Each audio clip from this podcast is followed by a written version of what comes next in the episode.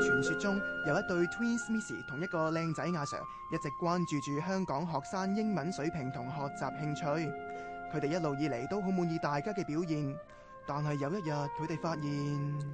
一知半解，唔夠地道。酒價唔透，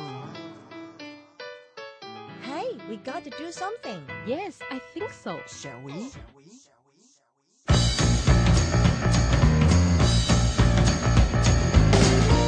Hello，大家好啊！咁歡迎咧，大家咧聽我哋今日第一集嘅呢個教英文嘅節目啦，就係型英型啊！咁多位大家好啊，我係 Teen Power 嘅 Alan 啊，咁喺我面前咧就坐咗兩位，哇，真係 Twins 嘅 Miss，真係 Twins 一樣啊！不如你哋自我介紹下自己係來自喺邊度，係何方神聖啊？好啊，嗱，咁我哋咧嚟自港專，即係香港專業進修學校嘅兩位英文老師。哦咁咧 Twins 得嚟咧，我係大啲嘅，咁哦咧你可以 OK 叫我做大大，其實我咧就係叫 Ada。係大達，嗯，我咧就係 Shida，即係咁既細然達啦，好有明大顯大，啦，我就細大啦。係係係，嗯。咁我哋兩個都係教英文嘅喎。 O K，嗯，咁其實誒點解會有呢個構思就係、誒呃會做今次呢個節目嘅？其實咧，我哋平日教書咧都會留意到咧，啲香港嘅學生咧就好多時候都有種恐懼感，即係係一聽到話學英文咧就已經咧走夾唔唞，雞咁腳噶咯喎。又唔敢講啦。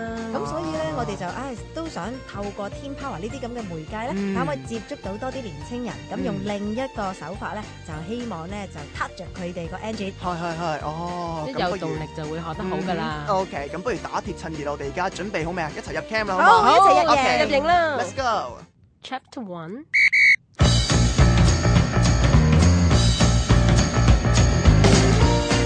哇，Alan 你做乜嘢啊？好啊，今日情人節咪執靚呢個 outlook 咯。 Outlook 係啊，嗱你睇下我特登又 gel 痕咗個頭啦，跟住又着翻呢件咁樣嘅西裝褸，係咪好得嗯咧？ look 係嘛？咩 outlook 啊？吓，唔係 outlook 咩？出面個 look 啊嘛，係 out 個 look，唔係叫你 outlook 咩講？屋企個 mailbox à. outlook 啊？吓，原來我錯咗㗎。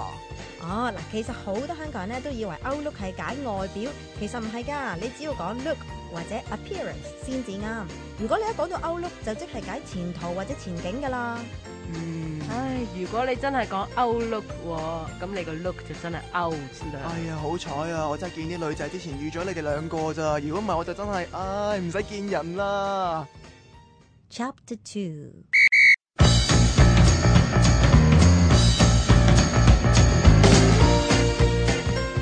阿蘭，你除咗執靚個 look 之外，今日仲有咩膽藥氹女仔啊？啊，真係 good question 啦！咁除咗執靚個 look 之外，我就梗係喺一間五星級酒店嗰度 book 咗張靚台，一齊同我嘅啊，同我嘅另一半啊，一齊食呢個 buffet 啦。吓你撲咩飛啊？乜演唱會都可以喺酒店度搞嘅咩？ buffet 喎自助餐啊嘛，哦，buffet 啊，通常我哋就唔會讀鋪飛嘅噃，如果唔係就真係唔係幾鋪啦。其實咧，誒老實講，除咗 buffet 之外咧，仲可以係叫 buffet 或者係 buffet 嘅。不過讀邊個都好，唔好讀呢一個 buffet 就得啦。啊，OK，明白晒哇！啦。我哋又塞錢落你袋度，今晚嘅 buffet 請唔請我哋兩個先？你話咧五星級酒店我梗係唔請啦。切 Chapter Three，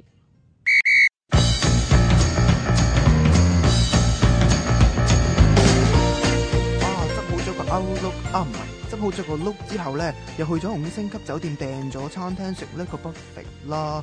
咁跟住之後都係要買下花啦啩。女朋友佢又中意有玫瑰花，又話浪漫，又話想要啲菊花貪佢夠香喎，又話薰衣草夠獨特。唉，好煩嘅，都唔知邊度買到。我前面呢間花店可能有喎、哎呀，不過不過個老闆娘好似係外籍人士嚟嘅喎，唔知溝唔溝通到咧？試下先。 Hey boy，what would you like to have？誒、我誒、玫瑰花啊 Um, sorry. w- rose rose Oh, oh, okay. Oh, ro- rose. rose How many? 誒 how how many 啊 how many 誒、誒 three 啊 three rose Okay, three roses. 係啊係啊係啊係啊係啊係啊，跟住咧仲想要啲啊薰衣草係係 lavender 嗬誒 lavender Lavender. Uh, do you mean lavender? 係啊係啊係呢個㗎啦應該係啦 lavender 俾啲我啊誒跟住菊花，哎呀，菊花係咩咧？喂，hello Alan。喂，西達呢度就啱啦，我想買花俾女朋友咧，但係我唔知啲花叫咩名啊，菊花英文係咩啫？唉，叫咗你噶啦，而家咪飲緊盒菊花茶，你望下個盒。我望住佢都唔識讀啦，咁長，我覺得好難記咯。西達，你有冇啲咩方法咧可以幫我解決啊？嗱，你睇下先啦，你嗰盒菊花茶上面咪有呢一個字嘅串法咯。係，但係真係好長喎，點記啊？嗱，咁真係一橛一橛咁樣咧嚟睇咧，係會方便你去記啦，同埋方便你去讀嘅。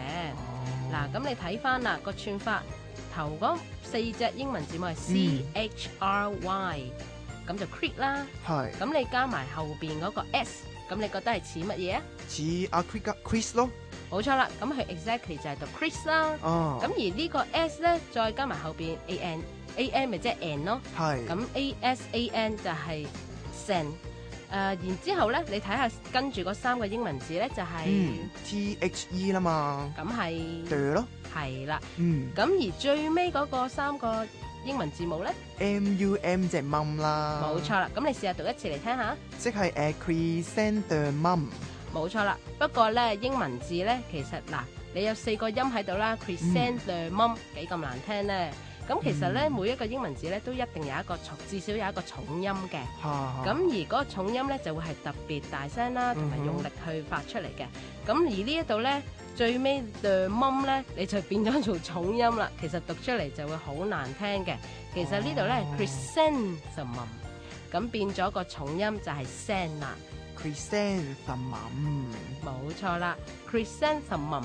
你依家識讀變相，其實都好快你就會串到出嚟噶啦。嗯咁所以日常你睇多啲，學多啲英文字，嗯然之後將佢拆做一橛橛咁嚟記，同埋試下去讀出嚟咧，去試下發音咧，其實你就會發現自己記英文咧，亦都容易咗好多噶。嗯，不過都係冇啦。我自己讀嘅話咧，我諗佢應該聽唔明嘅。不如你幫我叫啊。好啦，Okay, lady, could I have a bouquet of some roses, chrysanthemum, and lavender？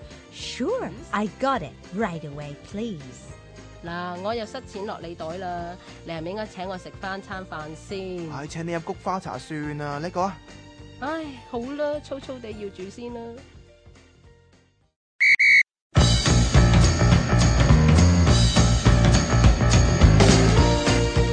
哇！咁我哋咧啱啱已經聽咗咧三個唔同嘅短故事啦，佢裡面都學咗唔少英文啦噃。係啊，冇錯㗎咁不如我哋一齊係咁以温一嗯温温啦。故知新啦。嗯，好啊，好啊，好啊！我哋嘅第一個故事咧就係講翻我哋嘅外形啦。咁外形嘅時候咧就唔係 outlook 啊嘛，係咪？冇錯啦我今次記得㗎啦。非常之靚仔啊，Alan！ 嗯冇錯啊，嗱，通常如果我哋就咁講下外表咧，其實 look 都 OK 嘅啦。係如果你一講 outlook 咧，其實就係講緊個前途或者前景，哦，又或者再唔係就係你嘅誒電郵系統裡面一啲 software 咁樣啦。冇錯錯啦。啦， OK，咁第二個故事呢，就係、講到即係情人節就食大餐啦，冇錯啦啊咁就食自助餐嘅。